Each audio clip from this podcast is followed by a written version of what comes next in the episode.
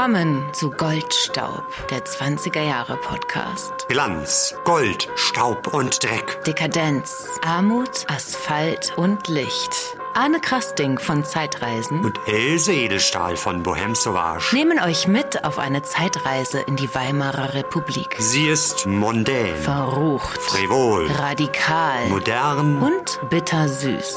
Tanzt mit uns auf dem Vulkan. Schiebung,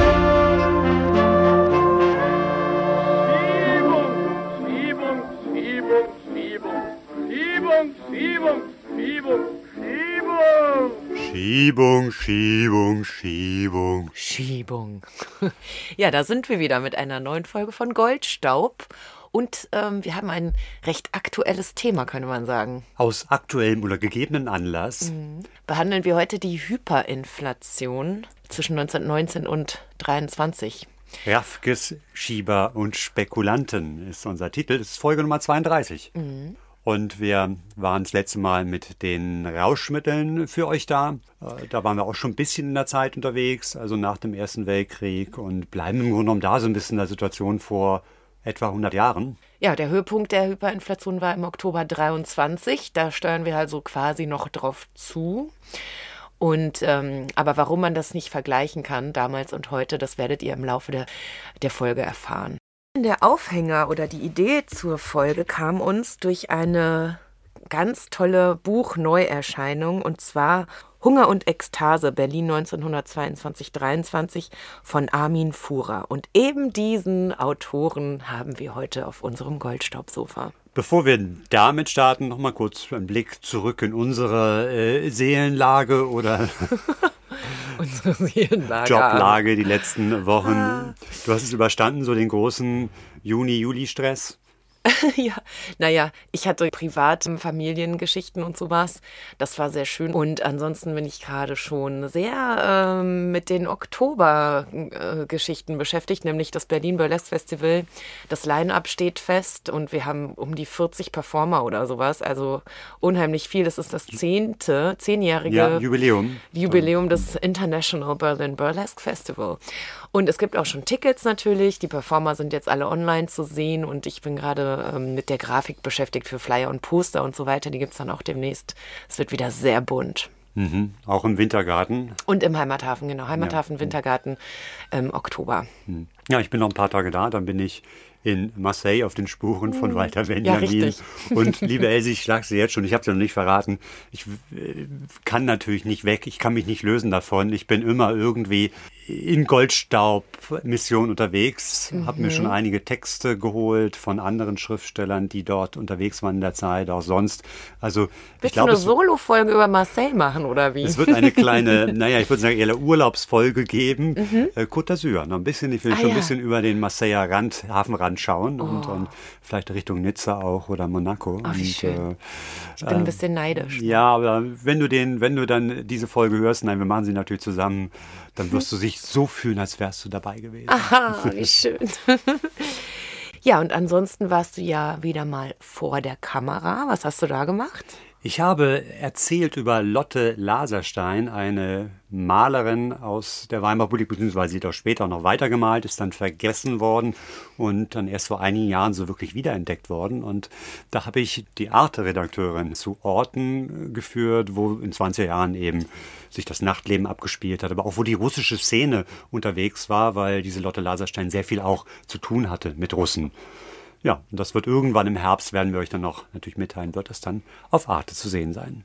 Und über etwas anderes war kürzlich in den Gazetten viel zu lesen, allerdings über etwas, was vor ziemlich genau 100 Jahren passiert ist, nämlich die Ermordung von Außenminister Walter Rathenau durch die rechtsextreme und antisemitisch gesinnte Organisation Konsul. Ein Ereignis, das die Weimarer Republik wirklich erschüttert hat. Und darüber haben wir kurz mit Hans-Michael Schulze gesprochen, ein Historikerkollege von mir, der Mitglied der Walter Rathenau Gesellschaft ist. Lieber Hans-Michael, wie bist du zu Walter Rathenau gestoßen?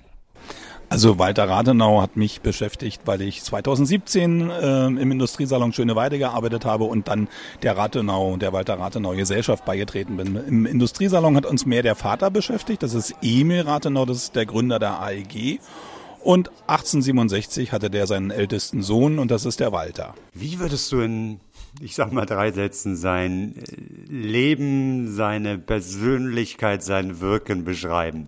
Also ich glaube, der musste ganz doll den Erwartungshaltungen, den Erwartungen seines Vaters entsprechen. Damit hatte er zu hadern und gleichzeitig war er nicht dafür aufgebaut. Er kam ein bisschen mehr nach der Mutter, war mehr ein künstlerischer Typ und deswegen ist er eigentlich eine sehr zerrissene Persönlichkeit, die allerdings dann auch mit vielen Menschen in seiner Zeit zu tun bekam, also mit bekannten Leuten, die Künstler, Politiker und am Ende ist er ja auch als Politiker am meisten den Leuten bekannt, weil er dann äh, 1921, 22 Außenminister, ja, 22 Außenminister war, Aufbauminister und dann Außenminister des Deutschen Reiches. Kannst du uns den Tag der Ermordung, den 24. Juni 1922 noch einmal in Erinnerung rufen?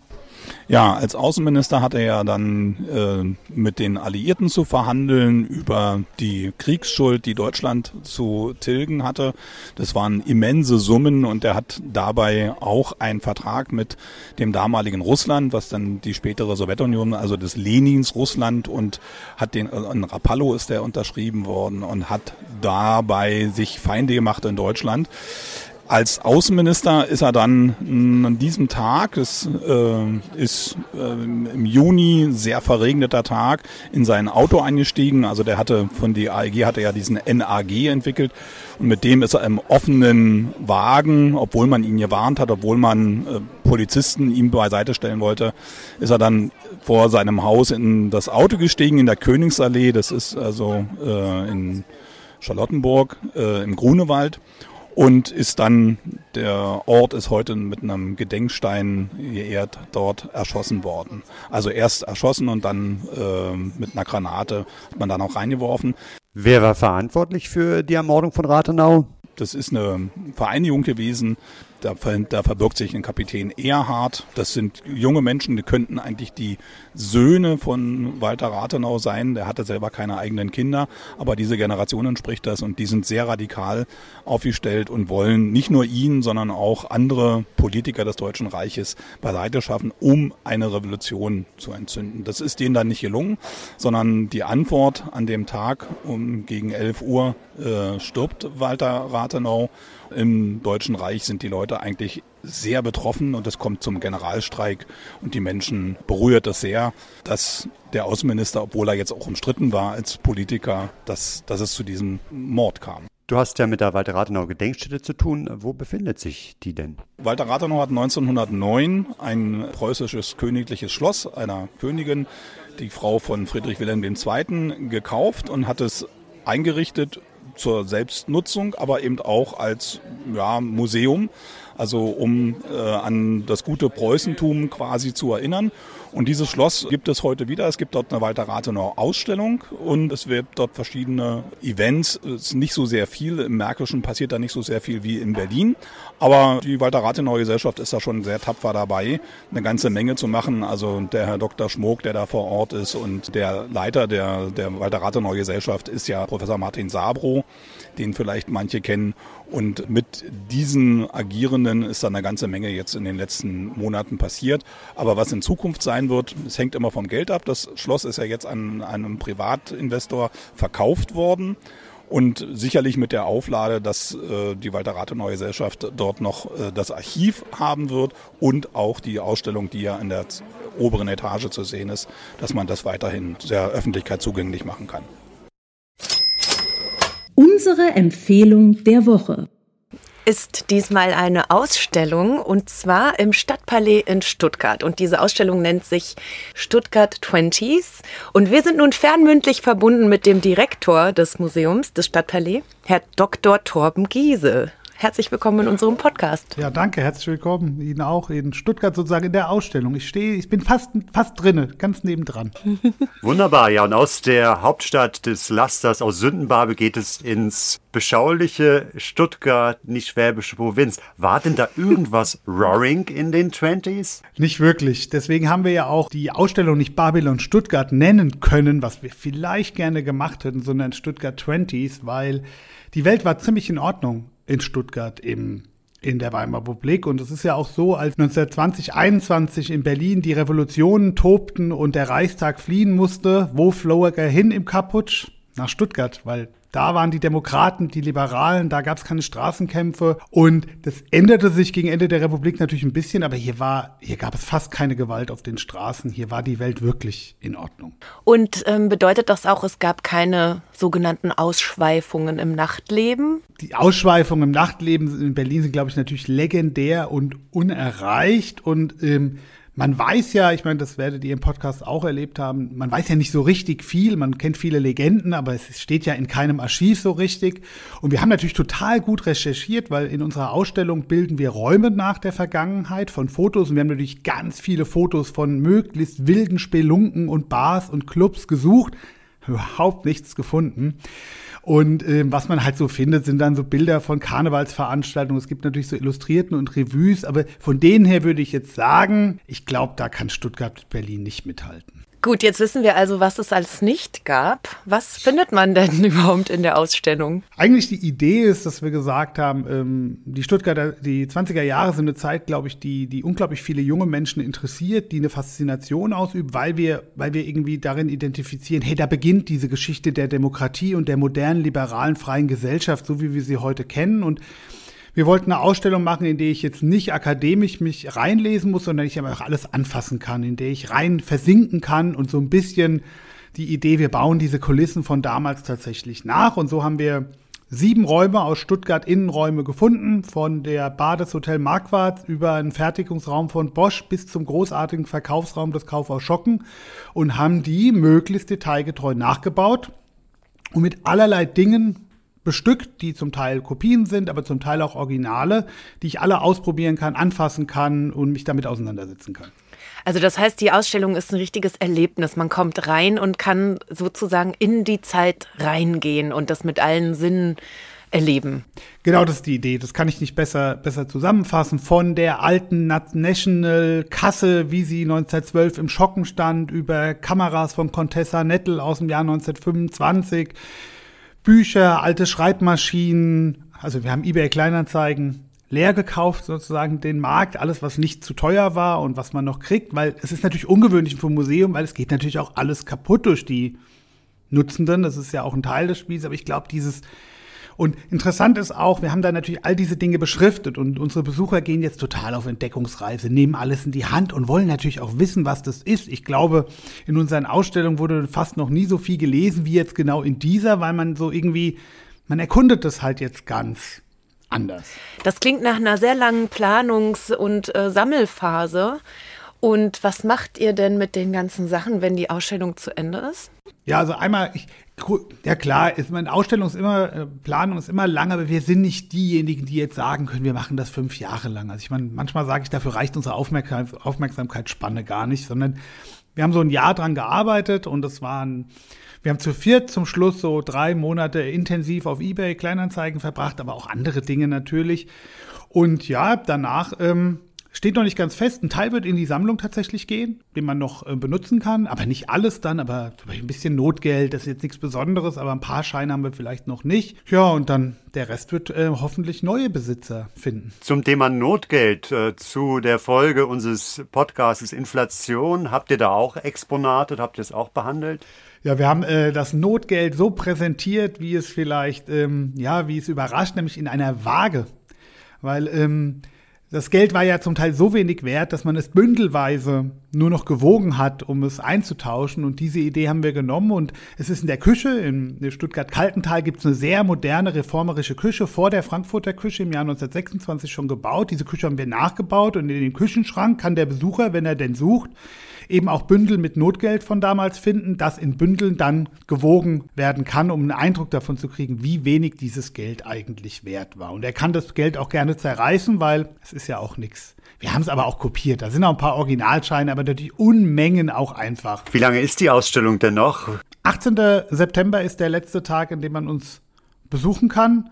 Ja, ich glaube, dass man, wenn man mal die Twenties richtig erleben will, dann kann man gerne zu uns kommen. Und generell ist Stuttgart ohnehin, das darf man nicht unterschätzen, eine, eine, Eine Stadt, wo die 20er noch ziemlich präsent sind, weil wir haben ja auch das älteste Sichtbetonhochhaus der Welt hier, den Tagblattturm von 1926, äh 28. Und der steht noch, den kann man noch angucken. Und das ist sicherlich ein eindrucksvolles Gebäude der 20er Jahre. Und natürlich haben wir noch die berühmte, weltberühmte Weißenhofsiedlung, die Bauhausausstellung von 1927. Also wenn man, glaube ich, die 20er Jahre in seiner schönsten deutschen Form erleben will, dann muss man eh nach Stuttgart kommen. Und was ist mit Josephine?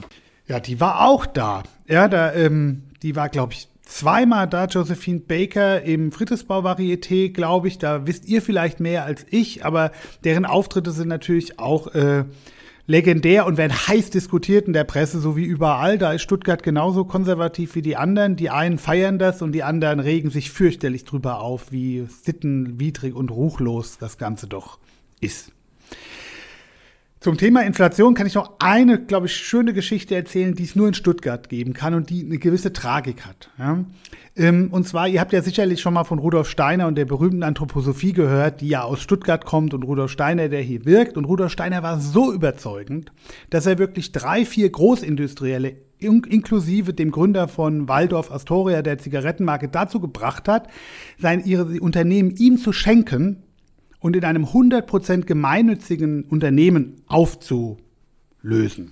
Nämlich, dies heißt, das ist das erste soziale Unternehmen, wenn man so will, das es gab, 1923 gegründet, der kommende Tag. Das ist auch ein seltsamer Name für ein Unternehmen und all diese Gelder sollten gemeinnützig dann auch verwendet werden. Gibt es ja heute öfter diese Stiftungsidee, die ist ja gegründet. Und tragischerweise, was passiert natürlich, ihr wisst es schon wahrscheinlich, wenn ich sage 23 gegründet.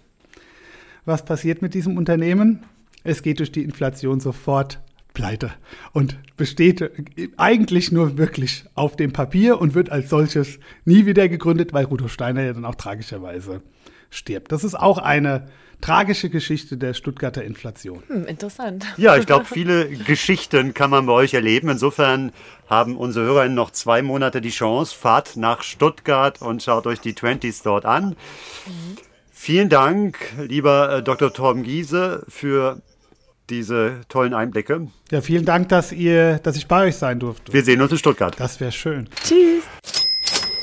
Unseren nächsten Gast begrüßen wir live bei uns vorm Mikrofon, Armin Fuhrer. Er ist Publizist und Journalist und der Herausgeber und Autor des kürzlich im Elsengold Verlag erschienenen Buches Hunger und Ekstase. Hallo Armin, schön, dass du da uns bei uns auf dem Gottschalk-Sofa. Herzlich willkommen. Ja, ich freue mich. Vielen Dank für die Einladung und freue mich auf einen spannenden Podcast. Ja, Hunger und Ekstase heißt dein Buch äh, Berlin 1922, 23. Wie bist du darauf gekommen? Kannst du gleich kurz die Genese dieses äh, wunderbaren Buches erzählen? Ja, also grundsätzlich muss ich sagen, dass ich mich für die Geschichte der Weimarer Republik schon immer sehr interessiert habe, eigentlich schon als Schüler und vor allen Dingen auch als Student. Und ähm, wenn ich jetzt ehrlich sein soll, ursprünglich sollte ein anderes Buch dabei rauskommen, nämlich ein Buch über das Katastrophenjahr 1923. Und das sollte auch richtig wissenschaftlichen Anspruch haben, also mit langer, langer Archivrecherche und so weiter und so fort. Und das habe ich dann aber aufgrund anderer Buchprojekte hätte ich das zeitlich nicht mehr geschafft und habe dann mir überlegt, okay, dann schreibst du jetzt über den eigentlich spannendsten Aspekt dieser Zeit, nämlich die Inflationszeit oder die Inflation. Ähm, und das ist jetzt eher so ein Buch geworden. Also das hat sehr viele, basiert auf sehr vielen Quellen, aber in erster Linie Memoiren, Zeitschriftenartikel, paar Dokumente. Und ähm, ja, so, so kam ich dann eigentlich auf dieses Buch und habe mich dann da reingestürzt und habe auch sehr, selber sehr viel dabei gelernt, muss ich zugeben, mhm. nochmal. Und es hat auch sehr viel Spaß gemacht. Und Hunger, Ekstase, also schon ganz bewusst diese beiden Extreme im Titel. Genau, also mein Arbeitstitel war immer der Tanz der Milliarden. Das hatte auch schon sowas Doppeltes, nämlich mhm. Tanz und die Milliarden, was das Geld anging. Aber der Verlag kam dann mit der Idee um die Ecke, es Hunger und Ekstase zu nennen. Und offen gestanden, der Titel ist auch besser, weil das Buch die Ambivalenz dieser Jahre zeigen soll. Also ja. sowohl Hunger, also Leid, Elend, Krankheit, Kriminalität, was es alles gab, aber eben auch Ekstase, das, was man ja über Berlin allgemein auch weiß, allerdings mehr mit Blick meistens auf die Jahre, auf die letzten Jahre der Weimarer Republik. Ähm, also das exaltierte Nachtleben, Drogen, ähm, Spielhöllen, Spielsucht, alles, was dazugehört. Und deswegen dieser Doppeltitel und ich glaube, das eine hat wirklich das andere bedingt. Also gerade mhm. diese Ekstase wäre ohne diesen Hunger in dem Ausmaß wahrscheinlich gar nicht möglich gewesen. Inflation, das ist also der Zugang gewesen, das Thema. Wir sind alle drei keine Wirtschaftswissenschaftler. Es gibt ja unzählige Abhandlungen, die man finden kann, auf Bücher oder auch auf YouTube viele Filme, auch Abiturhilfen, das ist ja ein super Abiturthema. Wie ist Inflation entstanden? Wie war denn das mit Inflation? Kannst du das in ähm, Fünf Sätzen. Oder bemühe ich mich mal, ich, wie, schon, wie, du schon richtig sagst, Arne, ich bin ja auch kein Wirtschaftswissenschaftler und das Buch ist in keiner Weise für Wirtschaftswissenschaftler geschrieben. Also wenn man verstehen will, wie es zur Inflation kam, da muss man an ihre Wurzeln zurückgehen und die lagen in den ersten Tagen des Ersten Weltkrieges, also im August 1914, als nämlich der Reichstag einstimmig übrigens beschloss, auf Antrag der, der Reichsregierung, dass für, für die Finanzierung des Krieges nicht die Steuern erhöht werden sollten, sondern dass der Krieg ausnahmslos durch Kredite finanziert werden sollte. Das hat jetzt ganz verschiedene Gründe. Erstens, man kennt das ja, es gab eine sehr weit verbreitete Euphorie in, in, in Deutschland, in den anderen ähm, kriegsbeteiligten Ländern natürlich auch. Und diese Euphorie wollte man jetzt nicht dadurch stören, dass man den Leuten jetzt sagt, okay, aber für diesen Krieg müsst ihr auch bezahlen, nämlich Steuern. Mhm. Ähm, und außerdem hat man natürlich, ist ja jeder davon ausgegangen, Politik, Militärs, Gesellschaft, dass dieser Krieg sehr kurz sein wird. Mhm. Äh, und dass es natürlich nur einen Sieger geben kann und das mhm. wird Deutschland sein und dass dann die Verlierer des Krieges die Kosten tragen. Und da dachte man natürlich in allererster Linie an Frankreich. Aber in den anderen Ländern ist das ja anders gelaufen. Zum Teil. In Frankreich zum Beispiel war es nicht anders. Da lief es genauso. Auch die französische Regierung hat der Kriegsbegeisterung offenbar nicht so zu 100 Prozent vertraut. Äh, mit dem Ergebnis, dass auch die Franzosen 1923 eine Inflation hatten, die allerdings bei weitem nicht die Ausmaße der Deutschen erreichte. Natürlich, weil sie von den Reparationen, die dann aus Deutschland kamen, profitierte. Äh, in England zum Beispiel hat man es tatsächlich etwas anders gemacht. In England hat man ein Fünftel der, ähm, der Kriegskosten über Steuern erhoben, äh, mit dem Ergebnis, dass England später auch keine Inflation hatte. Natürlich hat auch England von Reparationszahlungen später massiv profitiert, aber trotzdem war das ein Grund, warum es in England eben zu keiner Inflation kam. In Deutschland hat man dann, nachdem der Krieg ja dann, als sich dann rausstellte, der Krieg dauert doch länger, hat man die Kriegsgewinnsteuer eingeführt im Jahre 1916. Die hat aber nur sehr wenig äh, tatsächlich an finanziellen Mitteln eingebracht ist es also so, dass äh, der, der Krieg dauert länger und länger und länger und das kostet und kostet und kostet. Und die Regierung hatte ja, der Kaiser hatte ja die Deutschen aufgefordert, also sogenannte Kriegsanleihen zu zeichnen. Das haben die auch mit Begeisterung getan, immer in dem vermeintlichen Wissen, dass sie es später ja ähm, vom Franzmarkt auf gut Deutsch zurückgezahlt bekommen. Und wir wissen nun, dass das am Ende halt nicht funktioniert hat. Und es hat übrigens auch nicht ausgereicht. Der Staat brauchte Geld für den Krieg. Und was macht man, wenn man Geld braucht, man druckt es. So wurde also schon während der vier Jahre des Krieges massenhaft Geld gedruckt, mit dem Ergebnis, dass am Ende des Krieges die in Umlauf sich befindenden Zahlungsmittel sich erheblich vergrößert hatten. Äh, ich habe im Buch ein paar Zahlen genannt, das sparen wir uns, glaube ich, jetzt besser. Dann kam ja die Revolution, der Kaiser dankte ab und äh, die neuen demokratischen Regierungen, die ja zunächst auch ziemlich schnell wechselten, standen vor vielfältigen Aufgaben. Sie mussten die Integration der zurückkehrenden ähm, Soldaten in, das, in, den Arbeitsalltag finanzieren. Sie mussten vor allen Dingen die, die Versorgung der Bevölkerung sichern, weil ja die Alliierten nach wie vor die Blockade aufrechterhalten hatten, sodass keine kaum Lebensmittel nach Deutschland kamen. Und sie mussten natürlich die Reparationen äh, schon von Anfang an bezahlen. Das kostete Unsummen Geld. Mhm. Und was taten die demokratischen Regierungen, genauso wie die kaiserliche? Sie druckten das Geld ganz einfach. Wenn ich Geld brauche, drucke ich Geld. Das ging immer so weiter und ging immer so weiter und so entstand gewissermaßen ein Teufelskreis. Also wenn immer mehr Geld im Wirtschaftskreislauf ist, bedeutet das, dass die Preise sich erhöhen. Wenn sich die Preise erhöhen, werden die Gewerkschaften darauf drängen, dass sich die Löhne erhöhen. Das macht wiederum Waren teurer, also erhöhen sich die Preise mhm. weiter. Und so war man in einem, ja, in einem Teufelskreis quasi, aus dem man irgendwann nicht mehr herauskam. Ich habe in meinem Buch den, den Satz geschrieben, also die Politiker hingen an der Gelddruckmaschine wie, die, wie der Junkie an der Nadel. Und ich mhm. glaube, das, das Bild trifft es, glaube ich, wirklich ganz gut. Es gab relativ wenig Kritik lange daran, an dieser Politik. Also weder in der Politik noch äh, bei, bei den Medien oder auch bei Wirtschaftswissenschaftlern, Finanzexperten. Das änderte sich dann erst so ab 1921, 22. Äh, das war eigentlich der Hauptgrund, warum es dann zu dieser Inflation kam, die sich dann immer, immer weiter fortsetzte und die dann irgendwann nicht mehr einzufangen war. So ein bisschen dieses Bild gibt es ja auch von einem Zug, der so runterfährt, irgendwie voll Tempo. Äh, der Zugführer springt dann von, äh, aus dem Zug raus und er fährt immer weiter und weiter und dann irgendwann einem ungewissen äh, Ende entgegen, beziehungsweise das Ende ist halt leider die Katastrophe. Ja, genau, mhm. genau. Vielleicht ein, ein wichtiger Aspekt dieser Zeit ist noch, dass der Reichsbankpräsident Robert Havenstein festgelegt hatte, dass Mark gleich Mark ist. Das heißt also ein, Ah, ja. ein Kredit, der im Jahre 1919 vergeben wurde und für den der Kreditnehmer an den Kreditgeber jeden Monat 1000 Mark zahlen musste. An diesen 1000 Mark änderte sich nichts. Das heißt, er musste auch 1922 noch 1000 Mark zahlen. Nur diese 1000 Mark waren dann vielleicht noch 10 Mark wert. Ja. Das war auch ein wichtiger Aspekt, glaube ich, der viele Unternehmen beispielsweise oder Kreditgeber auch ruiniert hat. Und man muss aber auch fairerweise dazu sagen, ähm, dass die Wirtschaft von, von dieser ganzen Inflation lange Zeit, also auch bis in den Herbst hinein, 1922 hinein auch profitiert hat, weil nämlich deutsche Waren im Ausland extrem billig wurden dadurch und zu absoluten Dumpingpreisen verkauft werden konnten. Und da konnten die ausländischen Regierungen noch so hohe Schutzzollmauern gegen errichten. Dagegen kamen sie nicht an. Das änderte sich dann 1922, als also dann die britische und die französische Regierung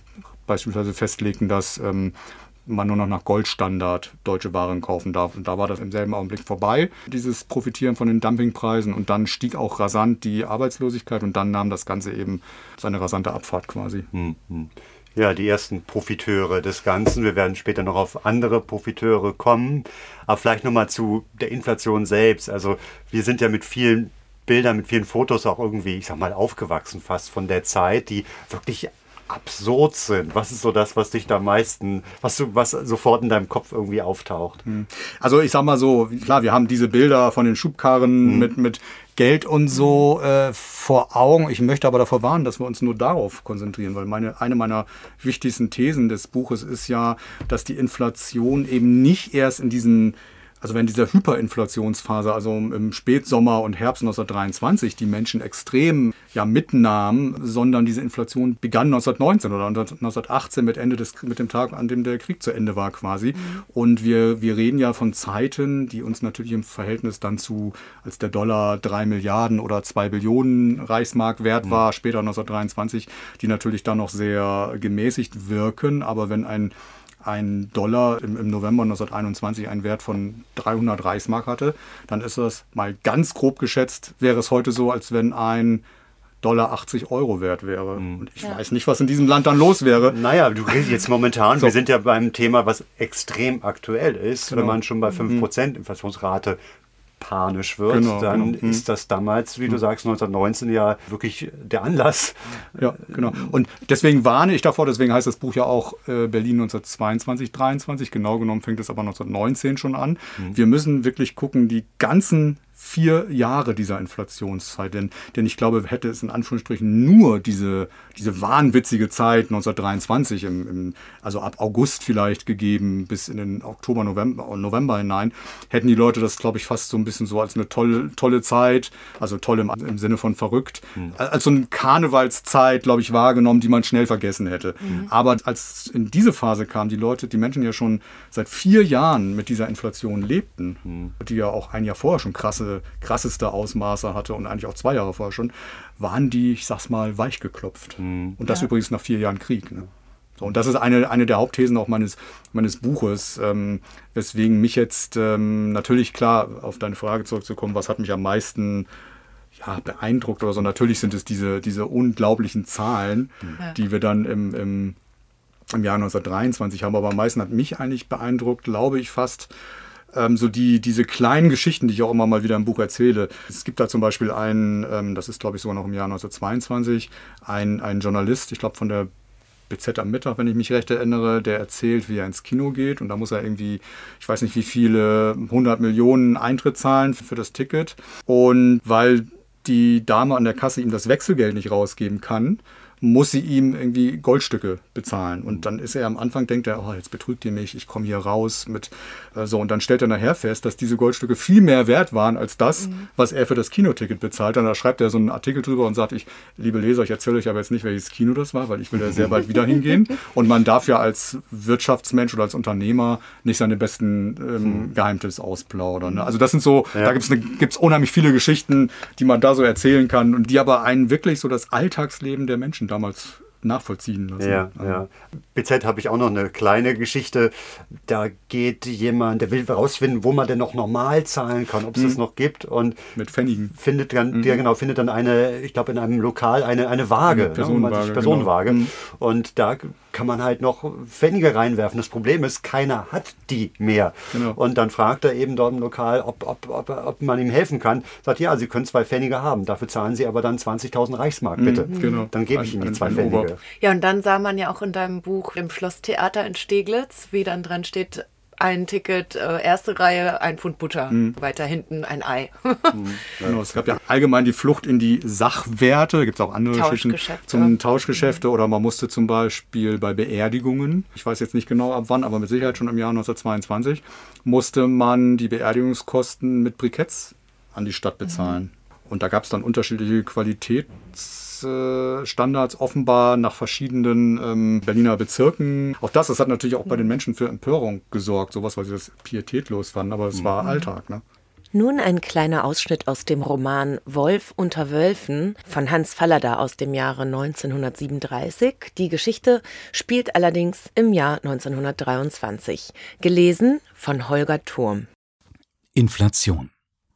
Aber der Dollar stieg in diesen Oktobertagen von 242 Millionen Mark auf 73 Milliarden. Durch das ganze deutsche Land kroch der Hunger. Die Grippe folgte ihm. Eine unerhörte Verzweiflung erfüllte die Leute. Jedes Pfund Kartoffeln war ein Zaun zwischen ihnen und dem Tode. Pagel sitzt vor seinen Lohnbüchern. Krankenkassenbeiträge müssen errechnet, Lohnsteuermarken geklebt werden und irgendwie muss das Kassenbuch zur Übereinstimmung mit der Kasse gebracht werden. All dies sind für einen müden Mann fast unbesiegbare Schwierigkeiten. Wenn man müde ist, geht keine Arbeit von der Hand. Und dazu kommt ja noch, dass es mit dem Geld immer schwieriger wird. Er rechnet für einen Arbeiter irgendeinen Wochenlohn aus, genau nach dem Tarif, so und so viel Millionen und Milliarden, aber er kann ihm das Geld nicht geben. Es gibt nicht genug. Millionen und Milliarden Scheine. Pagel muss irgendeinen großen Schein nehmen, einen von diesen Dreckscheinen über 100 oder 200 Milliarden Mark. Pagel stützt den Kopf in die Hand, sie kotzt ihn an, diese Zahlenwildnis. Es steckt etwas so Unsauberes darin, dieses Prunken mit immer astronomischeren Zahlen. Jeder kleine Mann ein Millionär. Aber verhungern werden wir Millionäre alle noch. Die Zahlen wachsen, das Elend wächst auch. Jetzt sollen bald die Billionenscheine kommen. Eine Billion sind tausend Milliarden. Höher geht's dann nicht mehr. Dann bekommen wir eine feste Währung. Bekommen wir wirklich noch einmal wieder anständiges Geld? Also, wird er das Ende dieser Inflation nicht mehr erleben? fragte Pagel. Es gibt nämlich, weiß ich noch von der Schule her, Billiarden und Trillionen und Quadrillionen. Ja, also es ist in der Tat so, dass die Menschen an diesen Zahlen irgendwann natürlich irre wurden. Also es fing schon damit an, dass immer mehr Nullen auf den Geldschein gedruckt werden. Dann ging man nicht mehr mit einer Geldbörse äh, in die Geschäfte, sondern mit einem Koffer. Und tatsächlich hatte man das Gefühl, also wohin soll das eigentlich alles noch gehen? Wie wird das alles enden? Und die Menschen verloren einfach so den Boden unter den Füßen, was natürlich sehr viel damit zu tun hatte, dass sich ihre persönliche Situation also stetig verschlechterte. Und interessanterweise war am Anfang gar nicht die Arbeiterschaft stark in Mitleidenschaft gezogen, denen es natürlich grundsätzlich in Berlin immer relativ schlecht ging, ähm, sondern der, die Mittelschicht, der Mittelstand. Der Mittelstand hatte kleine Bankkonten, Wertpapiere, die einfach vollkommen ihren Wert verloren. Also ähm, Historiker sagen, dass Anfang 1920 war, hatte der Mittelstand eigentlich seinen kompletten Besitz, Geldbesitz schon verloren. Und das stürzte sehr viele Menschen, Millionen Deutsche und natürlich auch Hunderttausende Berliner mindestens. Also quasi aus einer relativ gesicherten Existenz, die sie übrigens immer mit dem Kaiserreich verbanden, weil da ging es ihnen gut, in diese persönliche Krise, in den persönlichen Abgrund, dem sie auch der Demokratie anlasteten, was so, ein, so einfach war. So, und die Menschen erlebten also in, in, in vielen Variationen dieses Elend. Also es kam tatsächlich dazu, dass sie sich am Anfang zum immer weniger leisten konnten. Also ähm, es ging damit los, dass man eben nicht mehr ins Kino, nicht mehr ins Theater gehen konnte, dass man sich keine Bücher mehr kaufen konnte, dass man dann irgendwann bei den Lebensmitteln immer mehr sparen musste. So lange, bis man überhaupt kein Geld mehr hatte, um sich überhaupt noch Lebensmittel zu kaufen, weil die Preise stiegen extrem an. Und die Löhne konnten da, obwohl es auch Erhöhungen gab, konnten da also auch nicht ansatzweise mehr mithalten. Ganz stark betroffen waren alle freien Berufe. Also es fing bei Journalisten an, die ja sehr oft frei ähm, arbeiteten, aber auch Ärzte, Architekten, also alles Berufe, in denen ein Honorar ausgehandelt wird. das später aber erst bezahlt wird, also bei Erbringung der Leistung. Wenn aber die, die Leistung erbracht wird, ist das Honorar nichts mehr wert. Hat quasi komplett seinen, seinen Wert verloren. Und ähm, umso länger diese Phase der Inflation dauert, reden wir ja wirklich von nachher noch von Wochen. Ja. Also am Anfang vielleicht noch von Monaten, später, später von Wochen. Und das stürzte halt große Teile des Mittelstandes wirklich in die Verelendung, in die, in, in, in die Armut. Und eine ganz wichtige Folge davon war natürlich auch, dass der Mittelstand ja seine Würde verlor. Der Mittelstand hatte immer das Gefühl, wir sind die Träger des Staates. Und dieses Gefühl verlor man total. Es gab auch dann viele Beschwerden, also auch in Zeitungen, in der Weltbühne kann man das zum Beispiel auch nachlesen, in Artikeln, dass sich also immer mehr, zum Beispiel beim Metzger oder beim Bäcker immer mehr Hausfrauen beim Einkaufen beschwert haben, dass ihnen die Arbeiterfrauen jetzt alles wegkaufen, weil die haben noch Geld und wir haben keins mehr. Das kann doch nicht sein, weil wir sind dort der Mittelstand. Wir haben doch die ehrenwerten Berufe und müssen nicht jeden Tag in der Fabrik schuften. So, also ähm, dann wurden aber auch relativ schnell auch die Arbeiter davon betroffen natürlich. Also die Arbeiter hatten zwar die starken Gewerkschaften, die dafür sorgten, dass ähm, diese rasanten Preissteigerungen, die wir da hatten, noch zum Teil zumindest ausgeglichen werden konnten durch Lohnerhöhungen, aber irgendwann kamen auch die Lohnerhöhungen nicht mehr hinterher, sodass dann auch die Arbeiterschicht, und die hatte natürlich auch überhaupt keine Reserven, natürlich dann auch in große Armut verfiel. Und das hatte dann viele, viele Gründe. Also ganz schlimm betroffen waren vor allen Dingen die Kinder. Gibt es auch ein eigenes Kapitel im Buch. Es gibt zum Beispiel einen, einen Aufruf aus dem Jahr 1920 von Harry Graf Kessler in einer in der Zeitschrift Die Nation, wo er dieses wirklich sehr plastisch das Leid der, der Kinder, ähm, die also an allen möglichen Krankheiten erkrankt sind, beschreibt, an, an, an völlig rückständige Entwicklung, körperliche Entwicklung. Da gibt es auch ähm, wirklich erschreckende Zahlen. Dann leiden viel, immer mehr Menschen an Hunger und es gibt eigentlich keine offiziellen Zahlen. Ich glaube, es gibt für Ende 1922 gibt es mal offizielle Zahlen, die wirken zunächst mal sehr gering. Da sind, glaube ich, acht Menschen äh, in einem Monat an Hunger gestorben, was natürlich in einem Land wie Deutschland ohnehin schon erschreckend ist. Aber ähm, es hieß dann eben, dass Hunger als solches gar nicht als Krankheit anerkannt wurde. Also wenn Menschen gestorben sind, dann hieß es dann immer in Verbindung mit Hunger. So, also also wenn sie an einer Krankheit litten und sie starben dann, weil der Körper durch Hunger so geschwächt war, dann waren sie an dieser anderen Krankheit gestorben, nicht, Ja. nicht an Hunger. Also wie, deswegen es gibt da eine sehr große äh, Dunkelziffer. Die Selbstmordrate stieg immens, äh, spätestens ab 1922. Ähm, also es gehörte fast zum Alltag dann, dass man in der Spree zum Beispiel morgens auf dem Weg zur Arbeit eine Leiche schwimmen sah, jemand, der sich da ertränkt hatte. Ähm, das gesam- gesamte Gesundheitssystem krachte zusammen, muss man so sagen. Ähm, und ja, und ähm, das, die Wohnverhältnisse waren, wurden immer katastrophaler, was auch damit zusammenhing, dass es eine Zwangsbewirtschaft durch den Staat äh, von Wohnungen, von Wohnbesitz gab. Also es gab dann einen kompletten Kündigungsverbot und so weiter mit der Folge, dass die Vermieter gar nichts mehr in ihre Häuser und Wohnungen investierten und diese Häuser immer weiter verfielen. Es musste zum mussten zum Beispiel Rattenkampftage eingeführt werden, weil, die Ratten, weil es eine dermaßen Rattenplage gab, dass dann wirklich an bestimmten Tagen die gesamte Hausgemeinschaft ähm, loslaufen musste und Ratten jagen musste. Und das sind alles Entwicklungen gewesen, die die Menschen natürlich massiv beeinträchtigt haben, für unglaublichen Frust und Unmut gesorgt haben und äh, Ja. auch politisch natürlich Folgen hatte, weil man das, diese ganzen Entwicklungen halt den demokratischen Parteien der Republik anlastete, was so erheblich zu einfach ist, auch wenn sie Mitschuld trugen. Kriminalität war ja auch etwas, was äh, stark Auch, zugenommen hat. auch die Kriminalität stieg stark an. Ähm, in den absoluten Zahlen glaube ich, wenn ich mich jetzt richtig erinnere, zwischen 1913 und 23 nur in Anführungsstrichen um 50 Prozent, also in der registrierten Straftaten. Aber wenn man sich da ein bisschen genauer anguckt, diese Straftaten waren meistens sogar eher leichte Straftaten. Aber das schon deutet schon darauf hin, dass so diese Alltagskriminalität, kleiner Diebstahl und sowas, massiv anstieg und dass die Polizei da überhaupt gar nicht mehr hinterherkam, die ja auch unter großen Personalproblemen litt, dass die Polizei da null Chance hatte, überhaupt noch hinterherzukommen. Und ähm, deswegen kann man davon ausgehen, dass es einen massiven Anstieg der Kriminalität gab. Und was damals übrigens ein großes Thema war, ähm, die Frauenkriminalität, die so richtig eigentlich erstmals zu dieser Zeit wahrgenommen wurde überhaupt. Es war immer so, bei Männern hat man immer im Hinterkopf gehabt, Männer können grundsätzlich böse sein, können grundsätzlich kriminell werden. Das liegt in ihrem Naturell, Frauen nicht. Und wenn eine Frau kriminell wird, dann ist sie irgendwie wirklich eine schlechte Person. Und jetzt, ab 1919, 20, als die Frauenkriminalität doch immerhin deutlich anstieg, äh, merkte man, okay, Frauen haben auch soziale Probleme und müssen wissen manchmal vielleicht nicht mehr weiter und müssen kriminell, kriminelle Handlungen anwenden.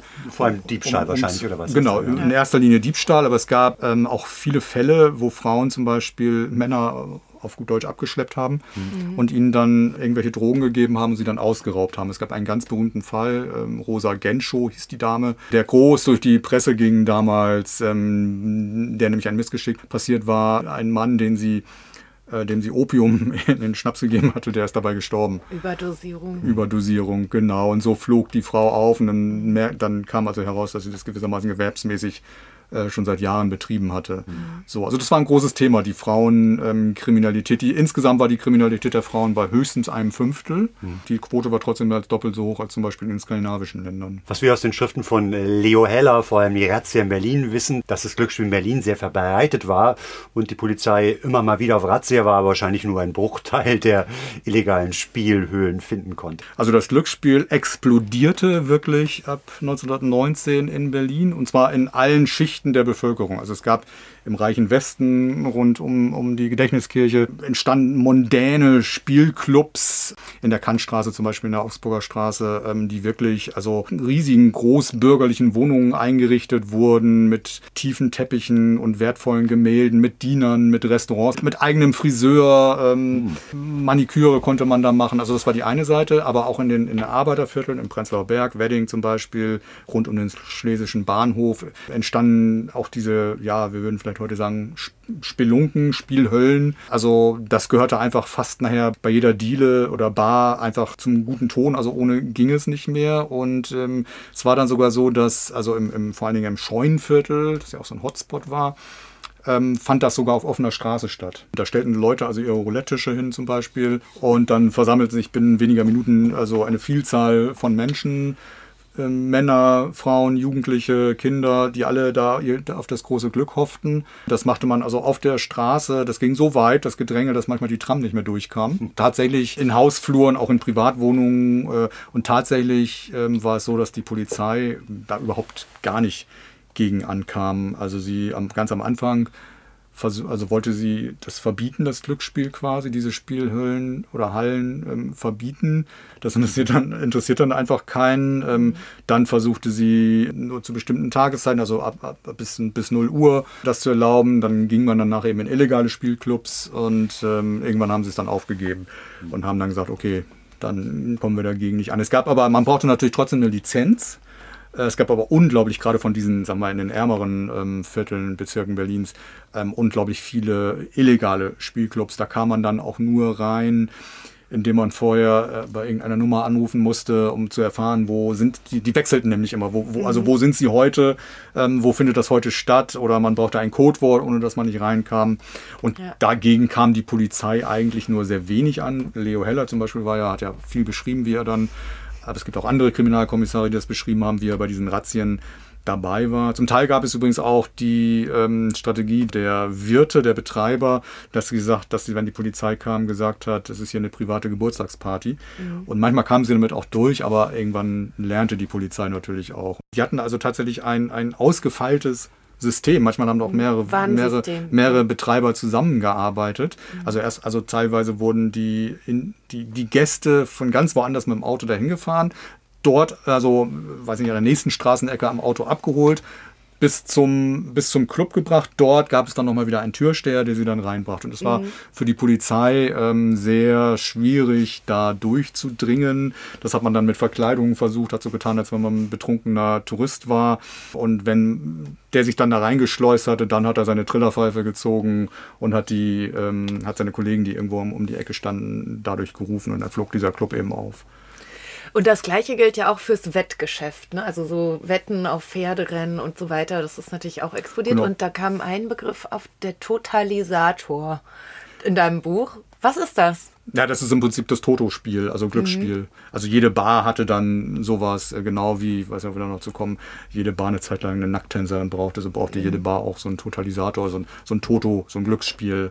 Sonst, also es gehörte einfach dazu.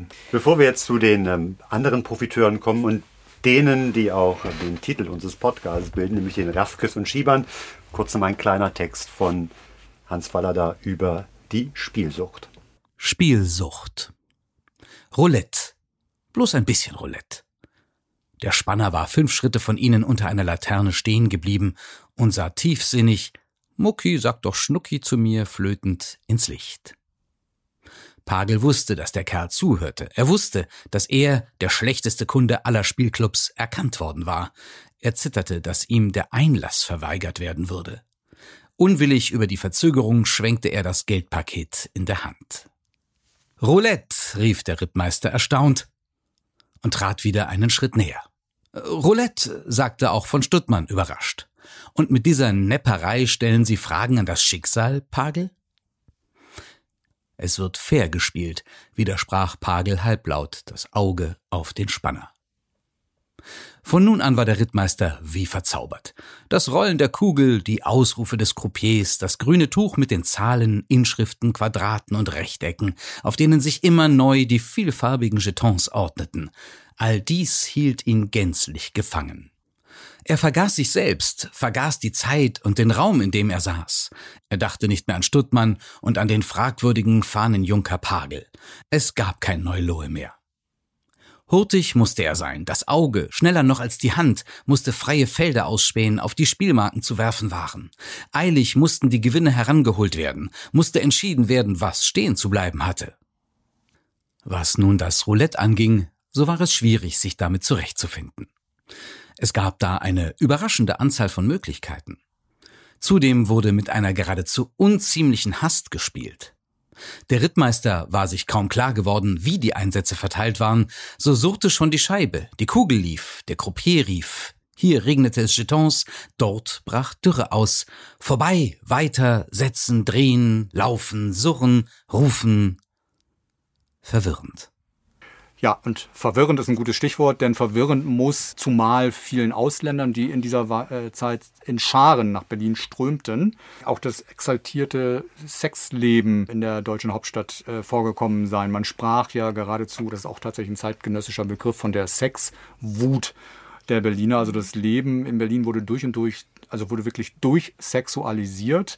Stefan Zweig hat zum Beispiel äh, beschrieben, der mehrfach in dieser Zeit in, in Berlin zu Besuch war, dass selbst 16-jährige Schulmädchen also in der Schule unbedingt von ihren sexuellen Abenteuern erzählen mussten und sie seien, Zitat, stolz gewesen, pervers zu sein, so nannte er das damals. Aber für Ausländer vor allen Dingen war dieses, dieses sehr breite Angebot einfach faszinierend. Es gab also nichts, was es nicht gab. Also zum Beispiel bei der gewerbsmäßigen Prostitution ähm, gab es also unglaublich viele verschiedene Kategorien auch. Und es gab ja in Berlin nie das eine Rotlichtviertel, anders als zum Beispiel in Hamburg, sondern man musste zu bestimmten, äh, an, an, bestimmte Ecken der Stadt fahren. Berühmt war der Kuda mit den sogenannten Tauenziehen Girls. Das waren so, ich sag mal, etwas gehobene, ähm, relativ junge Prostituierte. Aber es gab wirklich für jeden Geschmack ähm, alles Mögliche. Es gibt die Beschreibung zum Beispiel eines amerikanischen Journalisten, der in Berlin war. Wenn man nachts äh, unter den Linden lang spaziert, dann wird man eigentlich ständig angesprochen von irgendeinem jungen Berliner oder einer Berlinerin und man wisse oft gar nicht, was es, was es nun gerade genau sei, ähm, ob man nicht gegen Geld natürlich Sex machen wollte. Also mhm. ähm, das war wirklich eine ganz extreme Erscheinung in Berlin. Dazu kam dann noch ähm, ich sprach ja jetzt über den gewerbsmäßigen Sex, dann gab es noch so die sogenannte Gelegenheitsprostitution, die also so unwahrscheinlich unglaublich weit verbreitet in, in ja. Berlin war, die man natürlich in Zahlen gar nicht messen kann. Aber es gab zum Beispiel den Begriff der Valuta-Mädchen. Das waren junge Frauen, die sich an Ausländer mit Devisen rangeworfen haben, eine Zeit lang mit denen zusammen gelebt haben und natürlich gut gelebt haben. Es gab auch die sogenannte, also auch ein zeitgenössischer Begriff, die Ehedirnen. Das waren Frauen, die sich mit Ausländern oder mit reichen Deutschen, Raffkes und Schiebern verheiratet haben. Das waren alles eigentlich Zweckbeziehungen, muss man sagen. Und gerade die Beziehungen zu den Ausländern, die waren in dem Augenblick, in dem die dann wieder aus Berlin weg vorzogen, auch vorbei. Hinzu kam übrigens das natürlich dann das sehr breit gefächerte homosexuelle Berlin. Ähm, das war, also für, gerade für Ausländer war das sehr faszinierend und für manchen auch sehr erschreckend. Die Schieber, glaube, es ist Zeit, dass wir Kurt Tucholsky hören, oder? Denn natürlich hat er auch dazu was zu sagen, beziehungsweise äh, es wird musikalisch, denn ähm, sein Text ist in einem Chanson äh, im Kabarett Schall und Rauch zum Besten gegeben worden. Wenn der alte Motor wieder takt. Paul Grätz. Schiebung, Schiebung, Schiebung, Schiebung. Schiebung, Schiebung, Schiebung, Schiebung, Schiebung. Wohin du siehst, wohin du guckst, wohin du hörst, mein Lieber, sehr wichtig. Wohin du trittst, wohin du spuckst, nur Schieber, Schieber, Schieber, aber richtig. Nur Noske ist und blieb und wert, der treibt es täglich bunter. Wie lange noch? Und Gustav fährt die Linden rupft und runter. Allmächtiger Gott, Kapellmeister, bist du wahnsinnig geworden? Kurt Tucholsky hat ja diese ganzen, diese ganze Entwicklung dieser Zeit immer wieder mit auch satirischen, aber auch teilweise mit sehr scharfsinnigen Texten, oft beides in einem, beschrieben und verfolgt. Das Thema Schieber war ein sehr großes, ein sehr wichtiges Thema. Der Begriff, der Begriff Schieber kommt eigentlich daher und ist natürlich dadurch von Anfang an negativ konnotiert, weil Schieber keine neuen Waren oder Werte schaffen, sondern bestehende Waren hin und her schieben. Ähm, da kam der Begriff Schieber her und die hatten also in weiten Teilen der Bevölkerung natürlich ein, ein, ein schlechtes Ansehen zunächst einmal, weil sie zum Beispiel von in Not geratenen Deutschen also deren Wertgegenstände aufkauften für sehr wenig Geld und das dann teuer im Ausland weiterverkauften, weil sie auch ähm, Waren, die es in Deutschland so gar nicht mehr gab, aus dem Ausland zum Beispiel herbeischafften und sie dann hier sehr teuer verkauften. Und ähm, man muss aber eben auch sagen, dass das erstmal meistens sehr geschickte Leute waren, die eben sehr gut mit dieser Inflation und dieser Wirtschaftskrise umgehen konnten. Und zweitens, dass sie möglicherweise sogar dem einen oder anderen das Leben gerettet haben. Ähm, denn ohne diese Schieber hätte es viele Waren und auch viele Lebensmittel in Deutschland gar nicht gegeben mehr. Und ähm, deswegen gab es ja auch ähm, durchaus das Ansehen, äh, das, das, das, das äh, oder das Ansehen dieser Schieber mal ein bisschen zu verbessern und zu retten, ähm, weil eben, wie schon gesagt, diese Schieber auch dafür sorgten, dass ähm, zum Beispiel Intellektuelle, die ja immer sehr scheel auf sie, sehr arrogant auf sie hinabblickten, äh, überhaupt überleben konnten. Denn in einem Text heißt es äh, so schön, wer kauft dann eure Bücher noch und wer geht dann eigentlich noch in eure Theaterstücke? Wer kann sich das dann überhaupt noch leisten? Das sind doch nur noch die Schieber und die Raffkes. Mhm. Und ja, das ist in der Tat die andere Seite ähm, dieser Erscheinung. Und ich kann jetzt aber nicht sagen, ähm, also es gab ja keine Meinungsumfragen zu der Zeit oder so, in der gefragt wurde, ähm, wie stehen Sie zum Phänomen des Schiebers. Also ich kann jetzt, man kann jetzt nicht, nicht sagen, wie weit dieser Begriff jetzt ausschließlich negativ besetzt war oder ob nicht tatsächlich diese positive Seite sich auch zumindest äh, im Laufe der Zeit ein bisschen durchsetzt. Natürlich haben viele Menschen auf die Schieber geschimpft, weil wenn sie etwas zu verkaufen hatten, dann verkauften sie es eben sehr teuer. Also die Schieber hatten insofern das gleiche Ansehen wie viele Unternehmer, wie viele Bäcker, Metzger, äh, Landwirte, denen man eben nachsagte, dass sie ja Wucher betreiben würden. Mal mhm. zu Recht, mal zu Unrecht. Und das gab es dann auch in verschiedenen Größenordnungen. Ne? Also kleine Schieber auf der Straße, aber eben auch ähm, große Geschäfte mit ganzen Häusern oder Grundstücken. So. Genau, leider gibt es da relativ wenig belastbare Zahlen, aber es gibt zum Beispiel einen Bericht aus Bayern, also wo geschmuggelt wurde nach Österreich und, und auch reingeschmuggelt wurde. Und da, da wird zum Beispiel ein ganzes Flugzeug auseinandergebaut und rausgeschmuggelt und im Ausland teuer verkauft. Mhm. Und unglaublich viele Lebensmittel, ähm, Fleisch, Milch, alles, was es in Deutschland halt so nicht mehr gab, was hier zwar produziert wurde, sich aber in Deutschland nicht mehr, mehr leisten konnte, mhm. haben Schieber dann sehr billig aufgekauft, also nach deutschem Geld und ähm, ins Ausland dann quasi geschmuggelt und dort sehr teuer verkauft. Mhm. Und vor allen Dingen, was eben sehr vorteilhaft war, gegen Devisen verkauft. Und mit Devisen mhm. konnte man in Deutschland wiederum alles kaufen. Also keineswegs nur mit dem US-Dollar, sondern auch mit holländischen Gulden, mhm. mit britischen Pfund, ähm, selbst mit Geld aus Brasilien oder Südafrika konnte man in Deutschland dann sehr gut leben als Ausländer. Mhm. Und der Raffke ist gewissermaßen ein Verwandter des Schiebers. Woher kommt denn der Begriff Raffke überhaupt? Ja, also umso länger die Inflation dann dauerte und die Preissteigerung und alles, was daran hing, ähm, der Kursverfall Verfall der Mark ähm, ja unübersichtlich wurde, wurde auch immer klarer, dass es nicht nur Menschen gibt, die darunter leiden unter dieser Entwicklung, sondern dass es auch welche gibt, die damit sehr gut jonglieren konnten und extrem davon profitierten. Also Unternehmer, ähm, alt eingesessen, aber auch ganz neue Glücksritter könnte man sie auch zum Teil nennen. Man hatte aber keinen Begriff dafür, für diese für dieses Phänomen. Und im Jahre 1921 überlegte sich dann der Berliner Verleger Hermann Ullstein, ja, wir brauchen jetzt einfach einen Begriff, wir müssen einfach einen Namen dafür finden. Er überlegte sich dann den Namen Raffke.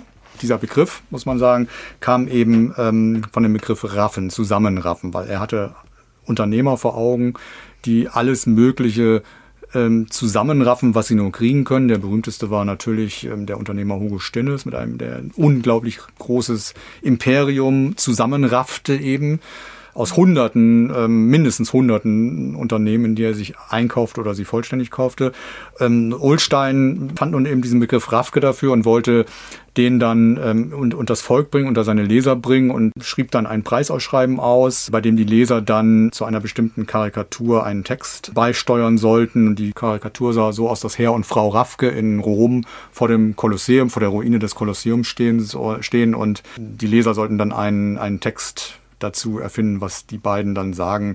Und der Text war dann sinngemäß, äh, baue, baue nie etwas, wenn du nicht genug Geld hast. Mhm. Eben weil es diese Ruine war. Mhm. So entstand eigentlich der Begriff Raffke und ist auch in meinen Augen auch ein typisch Berliner Begriff. Also wirklich berlinerisch, finde ich. Und wie die Berliner dann auch so sind, hat sich dieser Begriff dann sehr schnell im breiten Volk, in der breiten Masse durchgesetzt. Armin, wie kann man sich das denn vorstellen mit den Raffkes? Wie hat das genau funktioniert? Was haben die gemacht? Ja, also die Rafkes waren schon sehr geschickt. Ähm, sie haben nämlich mit dieser Inflation, mit dieser rasanten, stetigen Geldentwertung sehr geschickt äh, jongliert. Das heißt, sie haben Kredite aufgenommen. In der Erwartung, dass diese Kredite eine gewisse Zeit später, sechs Monate, ein Jahr, wann auch immer, ähm, erheblich an Wert verloren haben, bis hin zu quasi zu einer Nullsumme und sie dann quasi gar nichts mehr zurückzahlen mussten oder noch sehr wenig. Das war natürlich mm, also auch ein Risiko, weil in dem Augenblick, in dem die Reichsregierung diese Inflation stoppen würde, würde das alles nicht mehr funktionieren.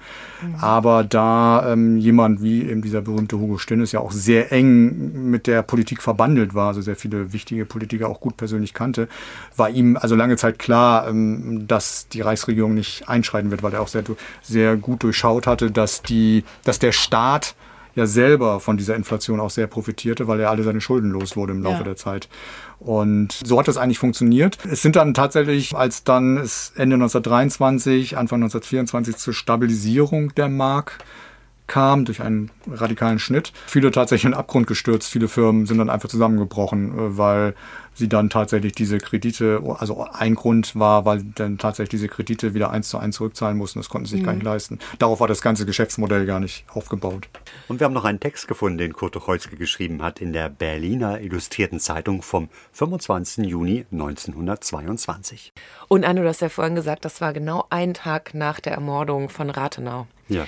Die war am 24. Juni, richtig. Mhm, genau. Ganz Europa lacht über seine neuen Reichen. Wer das Rennen macht, ist noch nicht heraus, denn sie liegen alle in gerader Linie vorn.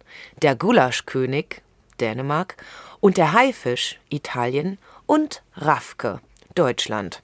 Und drumherum sitzt ein Riesenauditorium und ruft: Schieber! Warum eigentlich? Reichtum reizt. Darum haben die Vertreter der guten alten Familien in der Öffentlichkeit immer jene leise Zurückhaltung geübt, die beinahe dafür um Entschuldigung zu bitten schien, dass einer so viel Geld haben könnte. Und wer nicht geradezu neidisch veranlagt war, kam dann rasch über die Tatsache hinweg, dass der andere so sehr viel reicher war. Nicht so Raffke. Seit er die Weltjahrmarktspreise erreicht hat, ist er oben auf und macht die Sache. Er schlägt seine Schlachten am Telefon, in den Likörstuben, an tintenbefleckten Bürotischen und siegt immer um eines Mundes Länge. Denn ein Gott gab ihm zu sagen, was er leidet. Hemmungen hat er nicht. Die Zitrone bis aufs Letzte auspressen, das ist die Kunst. Raffke presst. Und wenn er nach Hause kommt, tätschelt er Muttern zärtlich auf den Specknacken und sagt in unnachahmlich fetten Ton: Na, Olle? Dieses na, Olle heißt, wir haben ihn. Während das geschäftliche Wirken der Raffkes in kleinen Kreisen ängstlich behütet vor der Öffentlichkeit vor sich geht, spielt sich ein Teil ihres Privatlebens vor unser aller Augen ab. Und da geht der Spaß los. Wenn Raffke dies hier liest, wird er sicherlich seine Zigarre mit zwei Ringen abklopfen und murmeln. nur kein Neid. Wer hat, der hat. Aber er vergisst wie immer, dass man denn doch nicht alles für Geld kaufen kann. Die hinten heruntergerutschten, die hinter Raffke herrufen, ach, der weiß ja nicht einmal, wer Goethe ist. Die haben nicht recht. Recht haben sie nur, wenn sie die Unbedenklichkeit verlachen, mit der die ganze Familie glaubt, für einen Scheck sei alles auf der Welt zu haben. Kellner, einmal Bildung bitte. Denn das hat Raffke bald heraus. So wie bisher geht's nicht weiter. Und was ja auch in deinem Buch behandelt wird, ist diese Spekulation an der Börse. Das, ist, das hat ja auch enorm zugenommen zu der Zeit. Das Kaufen von Aktien wurde Volkssport. Es hat damals wirklich jeder spekuliert, der irgendwie mhm. auch nur so ein bisschen Geld hatte. Und man muss eigentlich dazu sagen, ähm, dass man damit eigentlich kein Geld verdienen konnte. Man konnte letztlich nur die Inflation oder die, die Geldentwertung ein wenig stoppen, indem man also Sachwerte, Aktien in, in Sachwerten, von Sachwerten gekauft hat, die dann nach einer Zeit wiederverkauft hat. Diese Werte hatten dann auch verloren, aber weit weniger als das Bargeld in der Zeit, sodass mhm. man dann anstatt zum Beispiel 50 Prozent äh, des Wertes von dem Bargeld vielleicht nur 25 Prozent verloren hatte. Also letztlich Verlust gemacht hat, aber äh, nach den Maßstäben der Zeit trotzdem Gewinn. Ja. So. Und, also man könnte das ein bisschen rüber retten. Genau, und spekuliert wo hat wirklich mhm. jeder. Also ähm, die Banken, die natürlich davon profitierten, ähm, sch ähm, schossen A auch wie Pilze aus dem Boden, mussten überall neue Filialen errichten. Also der beliebteste ähm, Job bei jungen Männern wurde binnen ganz kurzer Zeit der des Bankkaufmanns. Man glaubte, dass man da wahnsinnig Karriere machen konnte. Die mhm. Börse beispielsweise in der Burgstraße musste extra einen neuen Saal ähm, bauen lassen, weil ähm, die Zahl der täglichen Börsenbesucher sich innerhalb kurzer Zeit von 3000 auf 6000 Menschen also verdoppelte und es gab einfach keinen Platz mhm. mehr. Egal, wo man war, ähm, beim, beim Bäcker, selbst in der Schule, überall wurden einem Aktientipps zugeflüstert und man war ständig auf, äh, auf der Suche nach den neuesten, nach den besten Werten, die man kaufen konnte. Also es waren viele absurde Unternehmen dabei, ähm, aber das war den Leuten egal. Sie kauften einfach Aktien. Ich glaube, ähm, es gibt auch Beschreibungen, manche dieser Unternehmen gab es überhaupt gar nicht, ja. von denen manche Leute nur Aktien gekauft Papier. haben. Die gab es dann tatsächlich nur auf dem Papier. Ja. Also, also wirklich ein sehr interessantes Phänomen auch aus dieser Zeit, das natürlich dann ja. eben auch mit der Stabilisierung sehr schnell aufhörte. Das Thema ist auch sehr schnell aufgegriffen worden von der Filmindustrie. Es gab eine ganze Reihe von Filmen, die sich diese, die sozialen Probleme dieser Zeit annahmen, ähm, die ja durch die Inflation unter anderem in erster Linie bedingt waren. Also zum Beispiel 1920 gab es schon den Film Kurfürstendamm. Ähm, eine, wie ich finde, sehr schöne Geschichte. Ähm, da geht, ähm, da sitzt der Teufel in der, in der Hölle und langweilt sich und überlegt, ich muss mal irgendwas machen, ähm, um mich aufzumuntern und zu beschäftigen. Und dann überlegt er sich, ah, meine meisten Kunden hier in der Hölle kommen aus Berlin, da muss ich hin, da ist das Leben. Ähm, dann bereitet er sich vor, seine Großmutter schenkt ihm, schenkt ihm, eine Gelddruckmaschine, weil ja Inflation ist und er eben ohne, ohne Geld äh, ständiges Nachdrucken nicht auskommt. Und dann zieht er also nach Berlin, wohnt dort auf dem Kurfürstendamm und erlebt so alles Schreckliche, was man in so einer Großstadt nur erleben kann. Er wird ausgeraubt, er wird betrogen, er verliebt sich und wird verlassen und so weiter und so fort und ist am, am Ende, nach einer bestimmten Zeit, dermaßen frustriert, über sein Leben in Berlin, dass es ihn in die Hölle zurücksehen, weil er glaubt, dass er da einfach glücklicher sei als in Berlin und er geht dann eben in die Hölle zurück. Ja. Ähm, Gespielt von Konrad Veit und ein Film von Richard Ostwein. Übrigens. Und Apropos Gelddruckmaschine, da haben Anne und ich vorhin auch schon mal mm, uns amüsiert sozusagen, dass auch andere Gewinner der Inflation, nämlich Gelddruckmaschinen oder überhaupt Druckereien, Druckereien ne? ja, Druckereien. ja, Gelddruckmaschinen hm, Beziehungsweise, ähm, Bauer waren.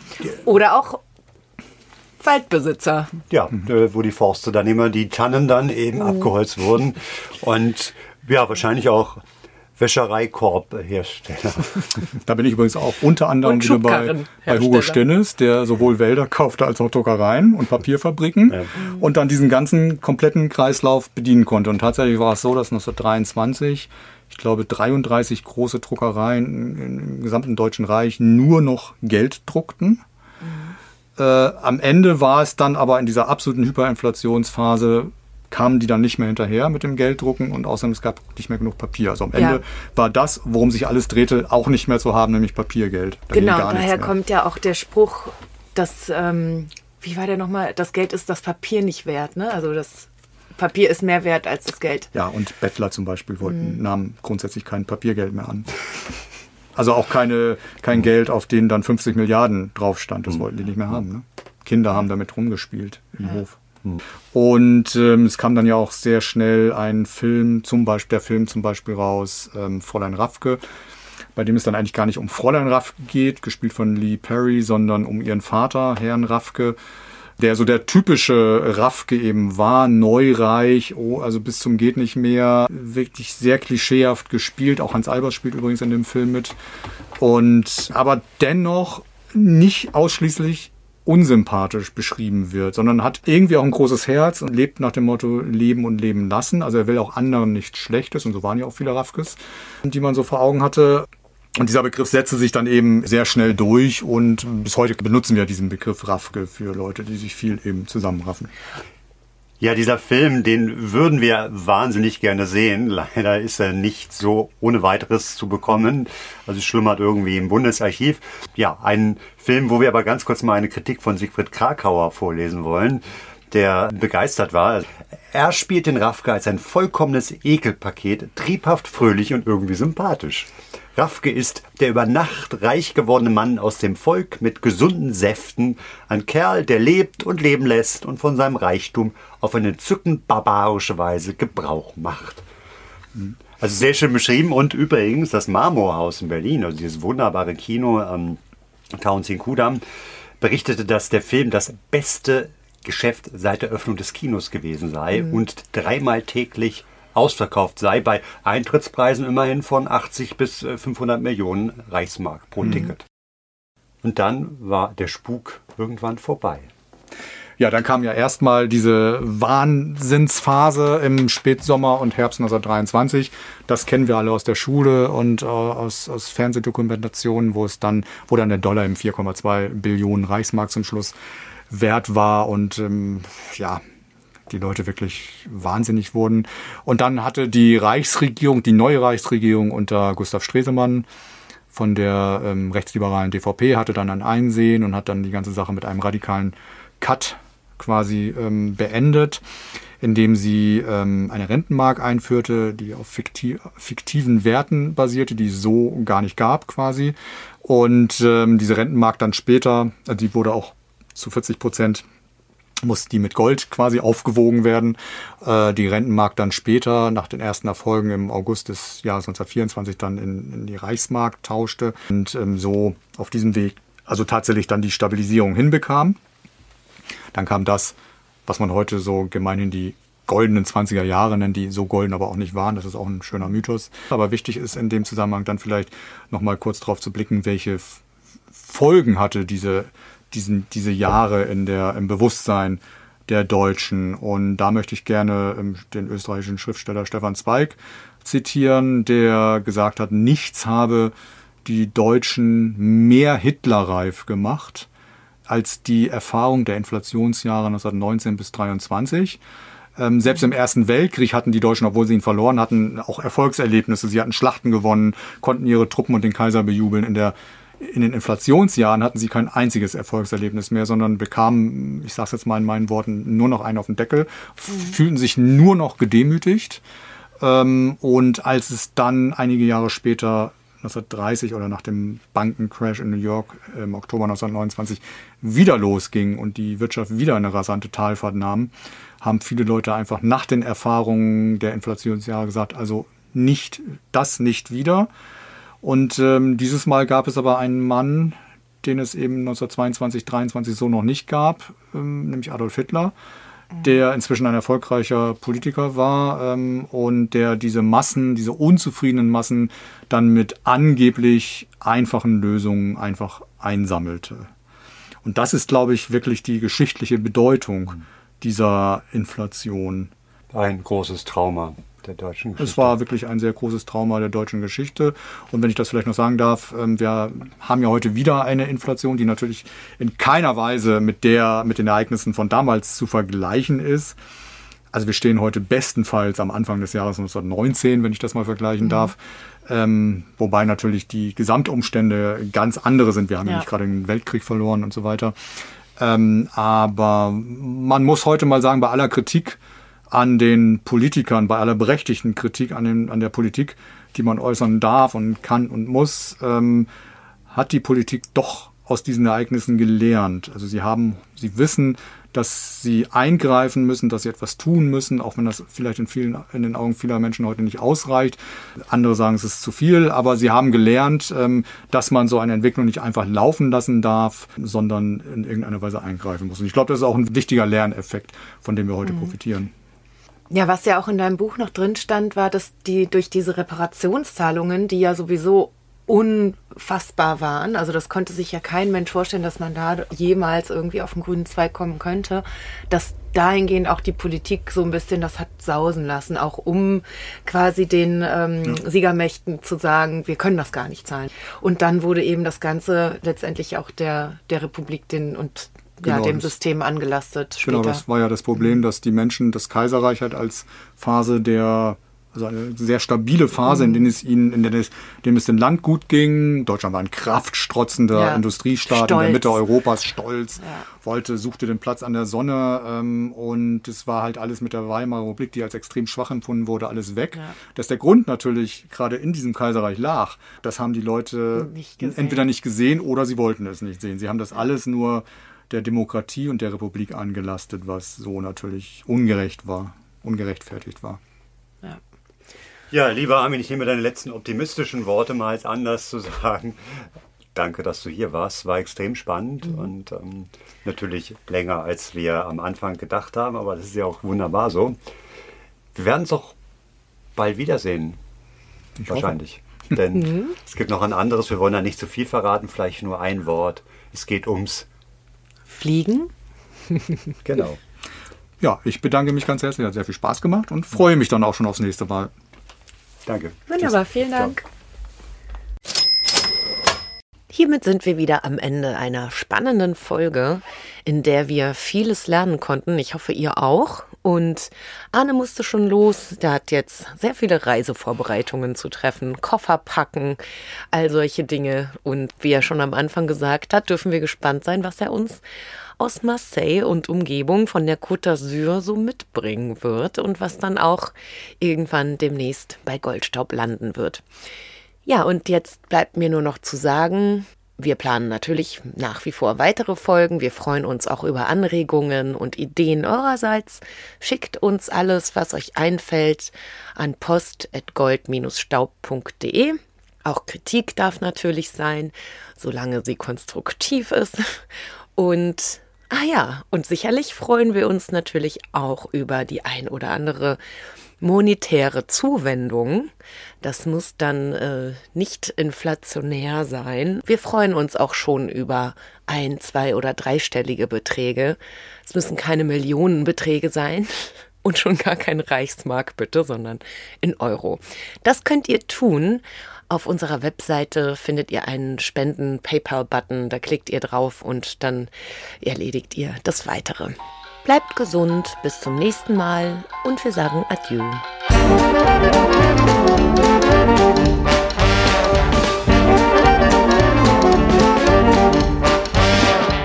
Das war Goldstaub, der 20er Jahre Podcast von und mit Else Edelstahl und Arne Krasting.